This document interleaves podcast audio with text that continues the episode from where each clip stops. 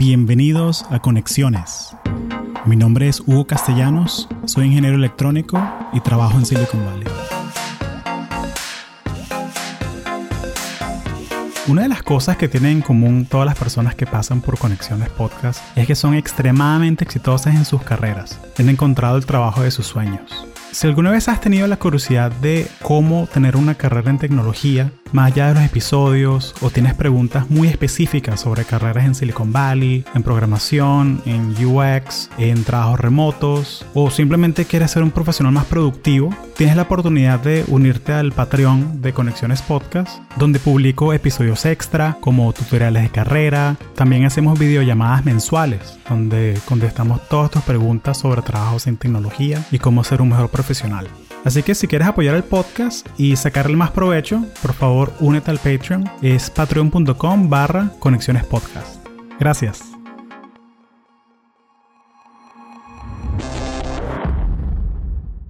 Hola conectores. Este episodio es traído a ustedes por Platzi, la plataforma de educación en línea más grande de toda Hispanoamérica. Platzi tiene más de 600 cursos en temas como marketing digital, programación, emprendimiento, negocios en línea, SEO, e-commerce y demás. Todos estos cursos son dictados por profesionales de la industria. Platzi es el lugar ideal para repotenciar tu carrera de manera virtual. Y si quieres aprender más sobre Platzi, te recomiendo que averigües y le des clic al link que está en las notas del show, platzi.com barra conexiones. Visita y ve todos los cursos que ofrece. Gracias.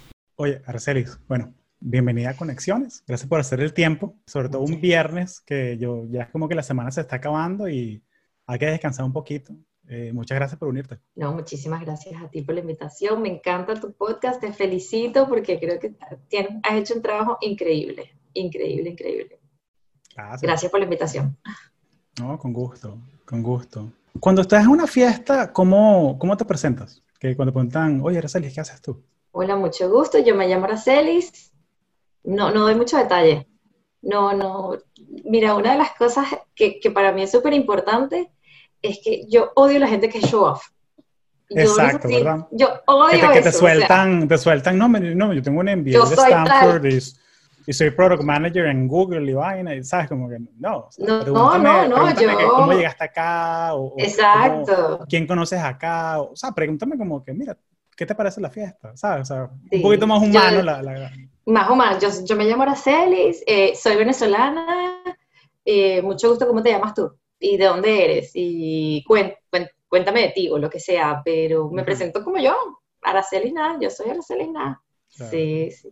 ¿Cómo estás pasando la cuarentena ahora? Porque estabas en Seattle, estamos hablando un poquito antes de empezar a grabar sobre cómo hiciste el éxodo a Miami, pero ¿cómo, cómo la estás pasando? ¿Cómo estás en, en serio? Bien, yo estoy bien, estoy agradecida de que pude venir a Miami, estoy con mi familia, aquí está mi mamá, mi papá, mis tíos. Tenía mucho tiempo que no compartía con la familia y creo que la cuarentena nos ha hecho valorar mucho lo que tenemos y mirarnos hacia adentro en introspección y familia, y eso es lo que yo he hecho, estar con mi familia, estar con los míos, agradecer todos los días las oportunidades que tenemos. Yo estoy muy agradecida con Dios de que tengo trabajo, de que tengo salud, eh, así que no me puedo quejar, la, la cuarentena me ha tratado bastante bien, muy agradecida todos los días. Qué bueno. Siento que, que eso es una actitud en, en común, ¿no? Que es que, mira, no me puedo quejar, o sea, porque es, es, eso, o sea, como que si tú practicas gratitud, vas a apreciar lo que ya tienes. Pero si piensas como que en lo que te falta, nunca, nunca vas a estar contenta. Pues, nunca vas a estar contento. Nunca vas a estar contento y el agradecimiento te da la oportunidad de ver las cosas en positivo. Entonces, si tú agradeces, por ejemplo, yo cuando me mudé a vivir a Seattle, la gente me decía, pero es que es muy oscuro y llueve mucho. Y yo decía, pero yo valoro dos cosas de Seattle. La calidad del agua, porque la calidad del agua que sale del grifo es espectacular y el agua sale frita y con calidad. Y la calidad del aire. Y él decía, son dos cosas que todo el mundo take for granted. Y de verdad, la calidad del agua y la calidad del aire, o sea, que tú, que tú respires y que huela a pino. Wow, eso es para mí espectacular. Y de ahí para adelante. Y, cosas chiquitas que. Y, cosas de pronto que, que, uno que creció en Florida, que, o sea, baja al West Coast y de repente estás caminando en Seattle y chamo, hay montañas, ves Mount Rainier ahí perfecto, con nieve y tal, bellísimo desde la ciudad. Espectacular, eh, Cositas así, la belleza natural del Norwest es algo muy, muy, muy único, muy, muy es muy único. Y vas caminando y tienen, una, tienen moras. Y, y, además que la mora es una planta que es agresiva y crece, crece mucho, muy rápido y destruye flores y destruye todo porque es una mata que crece muy rápido. Entonces tú vas caminando y ves moras, que las moras son carísimas. Las moras son muy, muy caras. Y tú las ves y están ahí por todas partes. Es moras salvajes, se llaman moras salvajes. Sí, es bonito, es muy lindo. Es muy lindo, muy lindo, muy lindo. ¿Cómo contrastas tú cuando, porque tú viviste en los Emiratos Árabes, ¿cómo contrastas tú como que tu estilo de vida en los Emiratos versus vivir en, y trabajar en Seattle? ¿Cómo, ¿Cómo contrastas eso? O sea, yo sé que tú eres una persona muy positiva, más decir solamente lo bueno de los Emiratos, pero me gustaría que me dieras como que el contraste para, para saber qué, qué extrañas de allá. Bueno, en Dubái hay una cosa muy interesante, en Dubái no llueve en Dubái no llueve. Eh, mm. actually, para que llueva ellos tienen que hacer un proceso para generar la lluvia.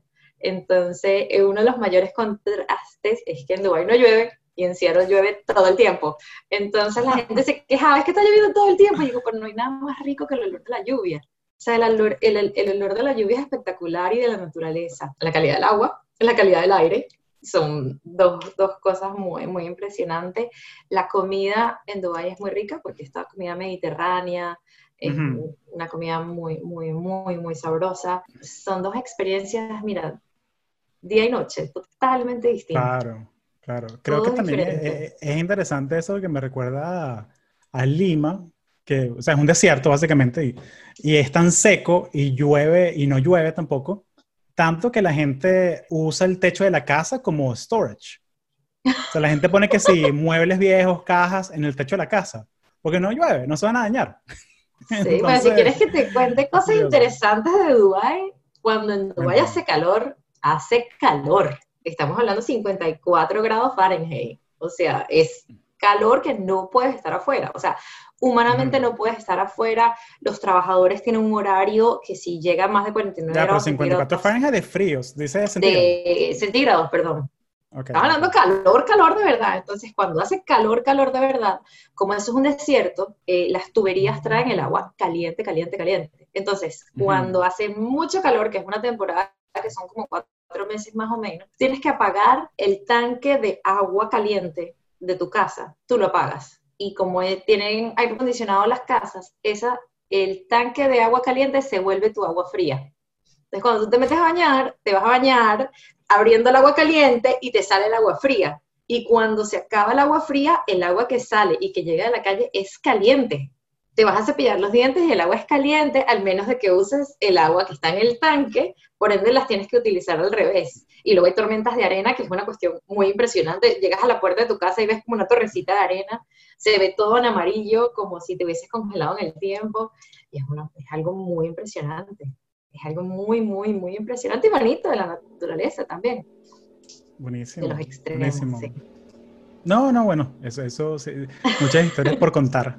Cuéntame tu historia, ¿Cómo, ¿cómo llegaste a Microsoft? Cuéntame un poquito sobre ti. Bueno, yo te cuento que yo de verdad eh, quería estudiar estudios internacionales. Eso era lo que, lo que a mí me gustaba y llegué para, yo fui a FIU, a Florida International University en Miami, y estudié estudios internacionales. Y cuando me gradué... lo lograste, lo lograste. Dije, pues. lo logré, yo dije, yo no aprendí nada. yo no aprendí nada. Eh, yo había estudiado anteriormente administración en la católica y me hacía falta, me hacía falta como, como ese currículum. Entonces yo hice un máster en International Business con ese máster tuve la oportunidad de viajar, viajamos a China y luego viajamos a Dubai. Yo me enamoré de Dubai. Me enamoré, me enamoré de Dubai. Eh, nos llevaron a, era un, era un viaje que íbamos a, una, a la universidad, íbamos a conocer un poco la economía, íbamos a conocer un poco de turismo, era una mezcla. Y nos llevaron a la Cámara de Comercio y yo eh, parecía Pedrito preguntó, o sea, hice tantas preguntas que hubo un momento que me dio pena y no quise hacer más preguntas porque dije, qué pena, qué vergüenza. Y el sheikh, el, el, señor que estaba ahí, me dijo, pregúntame, ¿qué quieres saber? Entonces yo le dije, conchale, yo quiero saber qué es lo que ustedes necesitan en este país. Porque, ¿qué necesitan? Necesitan ingenieros, necesitan gente que sepa de petróleo, necesitan administradores. ¿Qué es lo que necesitan? Porque yo viniendo de Venezuela, un país que tuvo las mismas oportunidades que Dubái o en, los Emiratos Árabes Unidos, ¿por qué ellos lograron crear un imperio y crear todo esto y en Venezuela no. A mí me da como mucha curiosidad, ¿no? O sea, ¿cómo lo hicieron? ¿Cómo lograron hacer el edificio más alto del mundo? La empresa, la, la, aerolínea más grande del mundo, o sea, todo lo más, todo lo más grande del mundo. Entonces yo le dije, ¿qué necesita? Y él me dijo, gente como tú. Bueno, cuando él me dijo, necesitamos gente como tú, yo, me quedo aquí.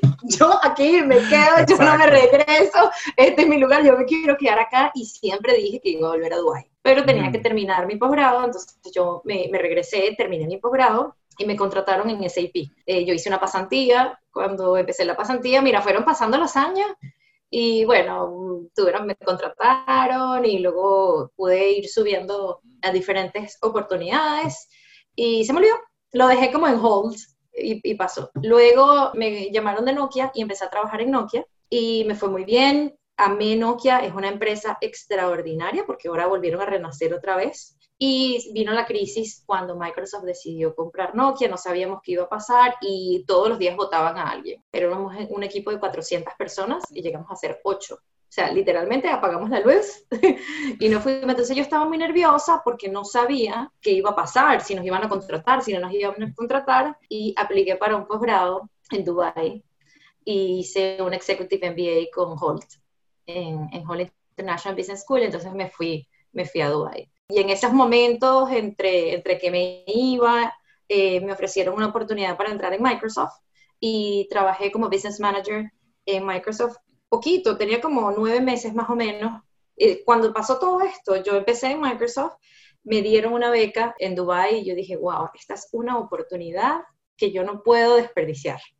Estaba y como que escrito que tenías que volver, pues como que el hilo rojo estaba amarrándote para allá yo fui a Dubái a ver si Dubái seguía siendo lo que yo creía que era, porque habían pasado siete años. Y dije, aquí es, o sea, yo quiero estar acá, yo quiero aprender de ellos, yo quiero saber cómo ellos hicieron esto. Entonces, cuando le renuncié a mi jefa de Microsoft, le dije, mira, esta es una oportunidad de oro, siempre lo he querido hacer, me están dando una beca, yo me quiero ir. Ella me dijo, mira, ¿sabes qué? Yo me estoy cambiando de rol, ella era mi manager, y me dice, yo me estoy cambiando de rol y en este momento yo no me puedo dar el lujo de entrenar a más nadie.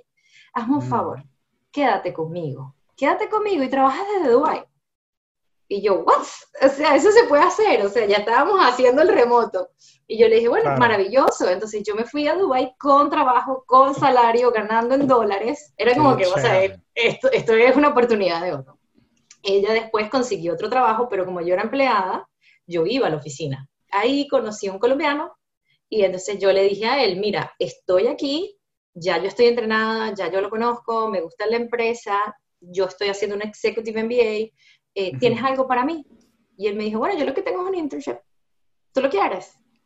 Y le dije, sí, lo que sea. Me pagaban 600 dólares al mes. 600 dólares al mes ganaba yo. Y yo le dije, no importa, lo agarro, lo agarro, lo que sea. Y entonces no dejé de trabajar en ningún momento dejé de trabajar y luego, bueno, ya me gradué del posgrado, ya me contrataron como associate, luego me contrataron como contratista y me, quedé, me quedé tres años y medio.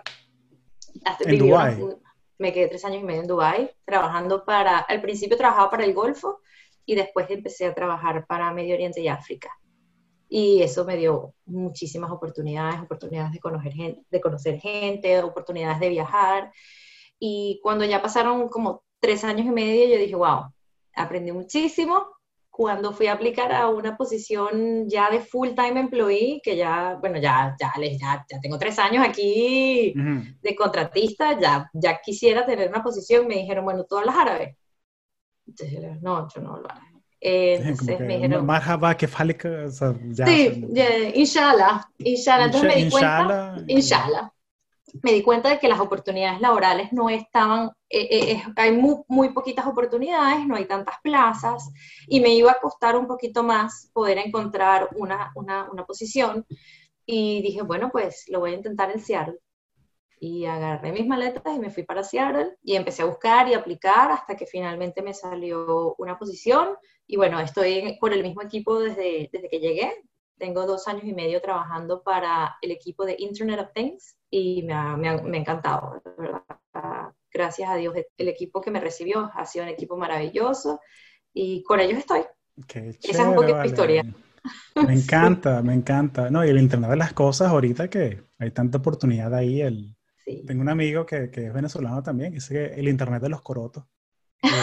está buena. Porque todo, está conectado, todo está conectado. Pues puedes conectar a todo de, alguna manera. Y hoy en día no necesariamente, no necesariamente el hecho de que lo puedas conectar significa que sea buena idea.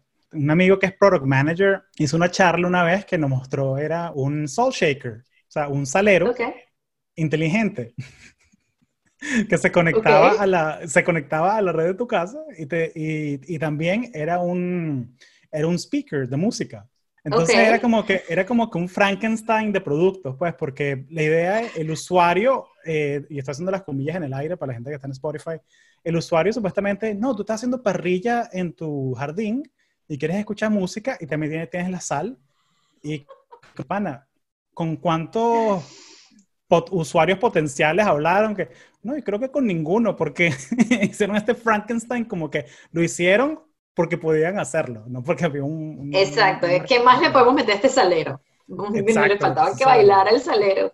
No, mira, el equipo, el, equipo donde yo trabajo, nosotros tratamos de conectar, nosotros trabajamos con partners, entonces venimos trabajando con Siemens, con General Electric, con los grandes manufacturadores. Entonces, por ejemplo, y me pasó a mí, como ciudadana del mundo, fui al dentista y me tenía que hacer, ¿sabes? El, el plastiquito que te pones para dormir el que muerdes. No me acuerdo ahorita cómo, el, se llama. molde, claro. Ese molde, el molde para, para que para que no aprietes tan duro los, los, dientes cuando, cuando duermes. Y anteriormente, yo no sé si alguna vez te lo hiciste, eso era como una cera que te ponían en la boca que sabía horrible y, y, es como una placa que te hacen, es una cuestión totalmente desagradable. Y tienes que esperar a que se enfríe y con eso hacen el molde y luego te hacen tu plastiquito. Cuando yo fui al dentista me lo hicieron con láser y me tomaron tres o cuatro fotos con una cámara y la imprimieron y me lo dieron.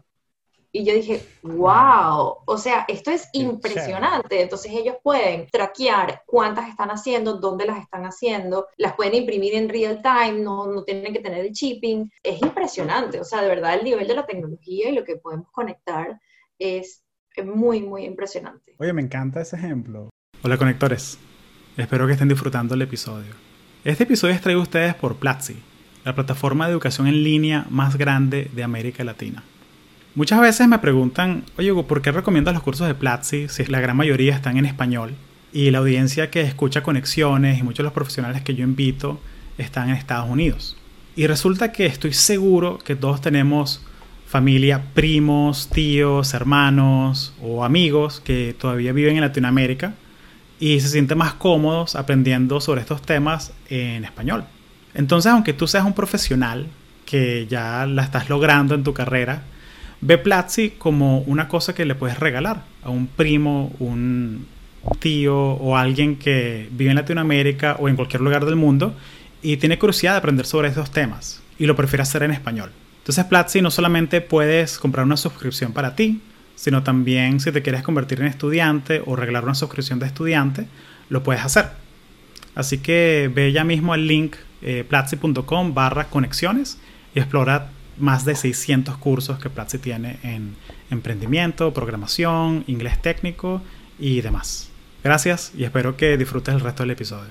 Otro ejemplo que tengo es cuando tú conectas ascensores tú quieres tener un edificio que sea, ahora está muy de moda que los edificios sean green, conectas el ascensor a Data AI y sabes a qué hora el ascensor está siendo más efectivo y en qué piso debería estar. Por ende, le das un mejor servicio a la gente que está eh, en el edificio, pero también ahorras un montón de dinero en luz. Y si tú luego agarras y eso lo multiplicas por todos los ascensores, la cantidad de ahorro es impresionante. Entonces tú para poder correr un ascensor inteligente y poder entender y hacer más eh, reportes y, entender el comportamiento del ascensor, eso corre con una licencia de Windows. Y si ya esa mm. información la quieres procesar con Data and AI, la conectas a la nube. Y entonces puedes tener como un, el Siemens, por ejemplo, puede tener información real de todos los ascensores que tengan conectados y saber qué está funcionando y qué no está funcionando. Claro. la capacidad de control también lo puedes hacer con los cajeros. Puedes saber cuánto dinero tienes en cada cajero en real time. y saber que sí, y, saber cosas como que, mira, los cajeros, les, un ejemplo de off the top of my head, pues que los jueves a las 3 de la tarde, por alguna razón, sacaban los quarters en los cajeros del 10 al 15. ¿Por qué? Ah, mira, porque toda la gente compra este producto que gasta tanto y, o sea, puedes ver patrones, ¿no? En, en, cómo corre tu negocio. Y esa solución Sí, y es una solución que tú creas, por ejemplo, esa solución, ese ejemplo, eso lo crearon en Turquía, esa solución en particular. Y tú esa solución se la puedes vender a un banco en Brasil, a un banco en Perú o a un banco en Australia. Y puedes tener la misma información en real time de todo. Ahorita tenemos un producto nuevo que es de Internet of Things, se llama Azure Sphere. Azure es la nube de Microsoft. Y es un device que es un microchip que te permite conectar todo con mucha seguridad de que nadie te va a hackear, porque ese es el punto distinto de este microchip. Y acaban de hacer el, negocio con Starbucks y te permite conectar todas las máquinas de café al mismo tiempo, saber qué café está vendiendo. Y al final Starbucks lo que quiere es que los baristas atiendan al cliente más que saber en real time cuántos cafés estás haciendo, qué café se está vendiendo y puedes cambiar las recetas as you go. Ok. Sí, es un producto muy cool. es un área muy, muy divertida, muy, muy, muy interesante. Claro. No, y qué chévere, ¿vale? Porque, porque esa es la cosa que IoT, uno, es como esos términos nebulosos, ¿no? Que la gente dice, no, la nube y IoT y como que machine learning, cosas así. Pero es cuando ves las aplicaciones, o sea, lo que la gente está haciendo en serio con, lo, con, con la tecnología, que como que se te prende el, el, bombillo y tú ves como que, ah, mira, podríamos hacer esto en, en, nuestro país, en nuestro negocio, me encanta. Tenemos otro, otro producto que entra dentro de Internet of Things que a mí me fascina, que es la realidad aumentada que nuestro producto se llama HoloLens. Entonces, por ejemplo, lo están usando mucho para las fábricas o para gente que es muy especialista en algo en particular. Entonces, imagínate que tú tienes un electricista que él, es él sabe exactamente cómo cambiar los postes de luz. Ahorita, por ejemplo, aquí en Miami están cambiando los postes de luz por un material que es más apropiado para cuando vienen los huracanes. Y eso lo tienen que hacer uno por uno. Entonces, si tú tienes un técnico que es una persona que obviamente el salario es un poquito más elevado porque es una persona específica, tú no quieres que ese empleado esté viajando 10, 15 millas de poste de luz en poste de luz. Entonces tú tienes a una, un representante que puede ser una persona que no tiene que tener ese nivel de, experiencia, se ponen los lentes, en este caso los de realidad aumentada, y el especialista ve lo que él está viendo porque está viendo los lentes y le puede decir por mm, teléfono, haz esto, haz lo otro, la persona lo implementa y él, el que está en el teléfono, pasa a otra persona que está en otro poste. Entonces tú maximizas la utilización de tu empleado, y más ahora que estamos todos remotos, este, con una realidad aumentada. Y aplica para, muchísimos, para muchísimas cosas. Yo he abierto ranas en el colegio, sabes que la gente hable las ranas y le he estado por dentro, ya no hay que matar ranitas. Tú te pones tus lentes y puedes abrir perfectamente la ranita y verle todas sus partes por adentro. es una cuestión muy interesante. Mm, muy chévere. No, tienes que matar a la, no tienes que matar a de metán, no para aprender. Puedes ver un corazoncito. Y, ya. Sí, te ahorras un montón de dinero también con, con el poco de ranita. Claro. Y bueno, y te ahorras la protesta de la gente vegana afuera protestando que, que, no maten a las ranas, ¿no? yo quería hablar contigo cuando te hice el pitch de que mira, que ven para el podcast, hablemos sobre el tema de... Y me encanta porque me, me has hecho ejemplos bien particulares donde lo has usado, pero quería hablar contigo sobre storytelling y cómo lo usas tú en tu día a día. Porque siento que la gente que trabaja en, este, en esta área técnica, como que imagínate como que el ingeniero, o sea, que se pone, no, lo que importa es el código y cómo funciona y la aplicación y la cosa. Pero cuando hablan de la historia, ¿qué es lo que hace tu o qué es lo que hace tu programa o qué es lo que hace tu equipo o qué haces tú? Se quedan cortos. Entonces me gustaría hablar contigo un poquito de storytelling y ¿cómo lo usas tú en tu día a día? Sí, yo creo que el storytelling es la manera como tú te conectas con los demás al final del día, si eres muy técnico, no eres muy técnico, o si tienes muchos años en la empresa o no tienes muchos años en la empresa, todos somos seres humanos. Y a todos nos gustan que nos, cuenten, que nos cuenten una historia. Y es la manera como la que tú te puedes relacionar con las otras personas, llegando a lo más básico de la persona. A mí, por lo menos en mi carrera, que, que tú me preguntabas, ¿cómo te ha ayudado el storytelling en tu carrera? No tanto el storytelling, sino el conectarme con la gente. Nosotros normalmente sentimos cuando tú conoces a una persona que es como muy senior en la organización, uno, uno los ve como que son intocables porque tú dices, wow, ese señor sabe mucho, o él es muy técnico, pero él también es un ser humano, él también le da hambre, él también necesita sus breaks, sus bio breaks. Entonces, cuando tú quitas un poquito, como eh, quitas todo, quítale todo lo que sabes, toda la experiencia, el Ivy League eh, School que fuiste, somos seres humanos y nos podemos conectar en eso. El señor probablemente tiene una esposa o tiene una novia, que hiciste el fin de semana. Claro. Eh, más que el storytelling es cómo te conectas y creas empatía con la persona. Y lo que he aprendido con mis altas habilidades de hablar un montón, es que, en eso se resume, ¿no? De, poder hablar es de, que cuando tú creas empatía con una persona, empiezas a crear como esa, esa relación, o sea, tú tienes hambre, yo también, bueno, ¿sabes? Como que voy a ir a comprar algo, quieres que te compre algo. Algo tan básico como eso, este, vas haciendo como engagement. Y al final del día, la gente se va a acordar, no se va a acordar de lo que le dijiste, ni se va a acordar de lo que les hiciste en particular, se va a acordar cómo los hiciste sentir. Entonces, ahí cuando tú sientes empatía con alguien, es cuando te logras conectar. Y ese es el recuerdo que la gente lleva y la que se lleva de ti. Entonces, yo, a mí me gusta un poquito más el storytelling sobre el networking, porque para mí el networking es un poquito como más fake. O sea, no, no, 100%, 100%. esa imagen como que de la gente dando tarjeticas de presentación a todo el cuarto, pero al final como que pasaste 30 segundos con cada persona y ¿Qué lograste? Sí, tú te, podrás, tú te ah. podrás acordar, yo me acuerdo que yo conocí a un muchacho en un networking event y él me dijo que hacía tal y tal. O te puedes acordar de aquella persona con la que de verdad fuiste y entonces con esa persona hiciste A, B o C, o te ayudó con esto, o te ayudó con la otra. A mí, por ejemplo, cuando yo hablo con alguien o trato de hablar con alguien, trato de involucrarlos un poquito en la conversación. O sea, si, bueno, más o menos tú en qué trabajas, bueno, yo trabajo en banca. Ah, bueno, entonces nosotros tenemos un producto como por ejemplo los cajeros o los eh, ATMs que puedes ayudar tal, tal, tal. Entonces, siempre trato como que de integrar un poquito a la persona dentro de la comunicación para que ellos también tengan interés en el tema. Y lo otro, te vas dando cuenta que necesitas tener como una historia, un final, subir la voz, bajar la voz, o sea, tiene todo un, proceso el storytelling. Claro. Y suponte, si te invitan a ti a, hacer una, una charla, un evento, hacer una presentación o algo así, ¿cómo te gusta prepararte? No solamente lo que vas a decir, sino cómo, cómo conectar con la audiencia. ¿Haces algo en particular? Yo, a mí me gusta mucho saber quién es la audiencia. Y si en algo me tengo que preparar, es hacer research de quién es la gente que le voy a hablar tratando de tener una conexión un poquito más real y más honesta y poner ejemplos locales. Eso es súper importante. Cuando tú hablas el mismo idioma de la gente, eso conecta automáticamente. Eso es un, tip súper, súper useful. Conecta con ellos eh, de la manera más básica que tú puedes hacer. Mira, un ejemplo es como que, bueno, vamos a hablar de la cafetería que está aquí abajo y en la cafetería que está aquí abajo venden ABC. Y eso la gente como que le da risa y, como que quieren seguir escuchando, como que, ah, bueno, ¿qué más tiene que decir? Como que, ¿qué más sabe ella de mí? Yo hago mucho research en quién es el público que va a participar, quién es el que va a escuchar. Eso para mí es, es como que parte de la preparación. Claro. Me recuerda mucho a la historia del autor de... Eh, hay un libro que me gusta mucho que se llama Never Eat Alone. No sé si lo has escuchado. Kit Ferrazzi. No, no lo he escuchado. Él era el CMO de Starwood Hotels, o sea, de, lo, de la cadena de hoteles o sea, antes de irse independiente.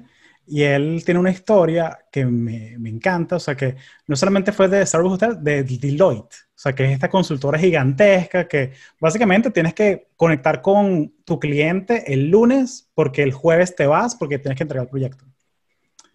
Y él lo que hace es que cuando él da una charla, que lo invitan a dar una charla corporativa, me acuerdo porque esto lo escuché, es una, está grabado y todo el, el audio, y él empieza con, tiene un café en la mano y tiene esos sobrecitos amarillos de sacarina, pues de, de, de sweetener. Splenda.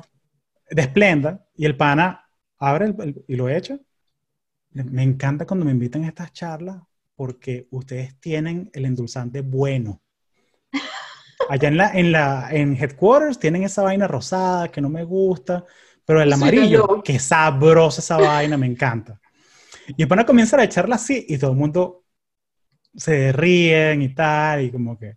Y el tipo para y dice, ahora ven cómo se relajaron todos. Porque es el hecho de mostrarle a ustedes que yo soy humano también. Mostrarles que soy vulnerable y que, y que es como que, mira, el pana es un CMO, el pana se mete no sé cuántos millones al año, ¿sabes? Pero el, que el hecho de que el pana diga que, mira, a mí me encanta este sobre amarillo de Sweetener porque este es el que me gusta. Seguro el pana se puede comprar los que le dé la gana, pero el hecho de que lo diga en voz alta es como que, coño, me cae bien este pana. Claro, y te, y te puedes relacionar. Hay un término que yo no sé si tú lo has escuchado, que es el power distance. Cuéntame sobre el power distance. El power distance es súper interesante porque es una de las, de las razones más grandes por las cuales hay eh, accidentes en, en los aviones porque tú tienes el copiloto y tienes el capitán. Y el ah, copiloto... El cuento de Corea, el cuento de Corea. No necesariamente Corea, pasa muchísimo, que es que tienes un power distance y tú, el copiloto no se siente en la capacidad de decirle al capitán, mira, te estás equivocando, o mira, eh, deberíamos hacerlo de otra manera, porque hay un power distance. Entonces, si tú no creas el engagement con tu gente, tú puede ser que te estés equivocando en algo y no te lo van a decir. Entonces, en la medida que la gente te vea más como un ser humano, como que puedan entender, mira, nosotros somos iguales, solo que yo tengo un poco más de experiencia. Eso, al eliminar el power distance, crea relaciones que son mucho más humanas. Entonces, que tomes el café, que te, que te guste este azúcar, al final lo que hacen es humanizar a la persona. Y cuando tú te humanizas más, puedes trabajar mejor porque no tienes ese, ese tema del power distance, entonces se trabaja muchísimo más en equipo, es más inclusivo, tienes más información y al final siempre está corroborado que cuando tú trabajas en equipo haces un trabajo mucho mejor que si tú lo ves desde una sola perspectiva. Entonces creo que el storytelling al final lo que te ayuda es a desarrollar la empatía y vamos a ponernos todos como en el mismo nivel para llegar a un punto X, porque al final si tú vas a escuchar esa presentación es porque tú necesitas llegar a algo y necesitas algo que ese señor o esa señora te va a dar. Exacto, no, me encanta, me encanta eso. De, no, porque humanizar a la gente, humanizar a la gente y que estamos todos trabajando, estamos todos jalando para la misma meta. Y te decía lo de Corea, mira qué bonito este ejemplo, porque Power Distance, no me acordaba del término, pero me acordaba de la historia. Resulta que en Corea, resulta que en Corea del Sur ¿Qué pasa? En los años 70, la ICAO, que es la organización mundial que rige las normativas de viaje, o sea, es la gente que decide de qué tamaño son los pasaportes, cuáles son las rutas que puede la gente volar, todo esto. Cualquier cantidad de normativas de viaje. No había una, una normativa de los idiomas. ¿Qué pasa? Las aerolíneas árabes en la cabina hablaban árabe. Las aerolíneas de Corea hablaban coreano. Y hay una cosa de lenguaje en Corea que es que tú le tienes un respeto muy grande a la gente mayor que tú. No importa si son un año mayor. El respeto es una cosa, y es algo muy, muy curioso, que es que eh, la gente se relaciona por relaciones, o sea, por, por edades. O sea, todos tus amigos tienen la misma edad que tú. Es muy raro que tú tengas un, un, conocido que, que, es mayor que tú. Y hubo un caso que, de un piloto que el avión se estaba quedando sin combustible y el copiloto era menor que él y el copiloto se dio cuenta y como que le trató de decir eso al capitán y el capitán como que, mira, ¿qué te pasa? Yo soy el capitán y cállate la boca. Y el tipo se cayó la boca y el avión se cayó. Y el avión se cayó. pasa muchísimo. Y cuando, y cuando, y cuando hicieron... Eh, y cuando, y cuando hicieron, y cuando hicieron el, la caja negra, el análisis, no me acuerdo bien los detalles, pero se dieron cuenta en el estudio, esto es puro operations research, ¿no? Se dieron cuenta que, mira, lo que pasó fue que el copiloto se dio cuenta, pero no se sentía en la potestad de, de llegarle la atención. Vamos a un experimento. En la cabina, volando, hablamos inglés. Hablamos inglés. Y hay una cosa psicológica que cuando estamos hablando inglés, un tercer idioma, un segundo idioma, no estamos, o sea, como que esa autoridad no, nos ecualiza. Y así, y así ahora se volvió el inglés como el idioma oficial del aire todos los pilotos tienen que saber inglés para comunicarse. ¿eh? Es el idioma de la radio, básicamente. Sí, sí, sí. No, el, humanizar a las personas es importantísimo. Eso aplica para cualquier, o sea, no simplemente para los pilotos, pero también tú cuando puedes hablar con tu jefe, no tienes que ir a respetarlo en ningún momento, pero es poderle decir, poderte comunicar. No, la libertad, libertad. Me recuerda una cosa que me dijo un, un jefe, mentor y, bueno, amigo ahora, que él me, decía, oye, yo quiero una línea abierta de comunicación. Me puedes textear, mandar email, mensaje, lo que tú quieras. De pronto no te lo contesto al momento, pero me lo puedes mandar cualquier hora.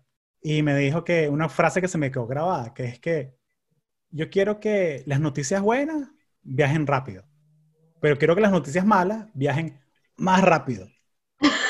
Porque así vamos a tener más tiempo para corregir el, el curso, pues. O como que good news, travel fast, but I want bad news to travel faster. ¿Por qué eso? Porque necesitas, necesitas esta, esta mosca, pues, ves que puedes resolver. Claro, claro. Y él, por ejemplo, el piloto de Corea hubiese querido que el tipo le dijera, mira, no tenemos gasolina. Él hubiese sido algo importante, o sea. Sí, sí, sí, sí, sí. No, el Power Diesel me, me encanta. Sí. Oye, Aracelis, has sido muy generosa con tu tiempo. Cuéntame, ¿hay algo más que le quieras compartir a, a nuestra comunidad? Antes de irnos a la, a la ñapa, que la ñapa es para Patreon, para la gente que está en la comunidad. Pero algo más que le quieras decir aquí a la gente de la comunidad pública. Bueno, yo creo que el humanizar a, los demás es importantísimo, pero sobre todo humanizarte tú. Yo he escuchado con la gente que trabajo, sobre todo con tantos cursos de latinos que trabajamos, que el, latino en general tiende a ser muy perfeccionista y revisa un correo dos millones de veces antes de mandarlo. Y que es como que trabajamos a veces, somos tan duros con nosotros mismos. Humanízate un poquito tú también humanícense un poquito, sean más naturales. No, nosotros no somos perfectos. En el caso de, de mi, de mi, caso, que yo trabajo en Microsoft, obviamente, pues todas las conversaciones son en inglés y yo a veces eh, cometo errores. Y al principio hasta inclusive agarré clases de accent reduction porque no quería que la gente se diera tanto cuenta de mi acento y me sentía súper, súper triste con eso hasta que una persona me dijo, mira, el hecho de que tú tengas un acento significa que tú hablas otro idioma. Valórate, o sea, valora eso, utiliza ese, ese, esa, ese poder que tú tienes para bien, para ayudar a los demás y no sean tan duros consigo mismo. O sea, llegas más lejos si te presentas un poco más con tus miedos y con tu vulnerabilidad. Eso cuesta mucho. Es psicológicamente uno como que no está como que, mira, estos son todos mis defectos. No, pero si tú eres un poquito más honesto con la gente, te recibe mucho más, te ayuda muchísimo más. Entonces yo creo que ser un poquito más vulnerable te ayuda a llegar a lugares muchísimo más lejos. Así que... Excelente. A, ser vulnerable se ha dicho, pues, a ser auténtico. A ser auténticos, sí. Qué bueno. Oye, muchas gracias, Aracelis. No, gracias a ti. Muchas gracias.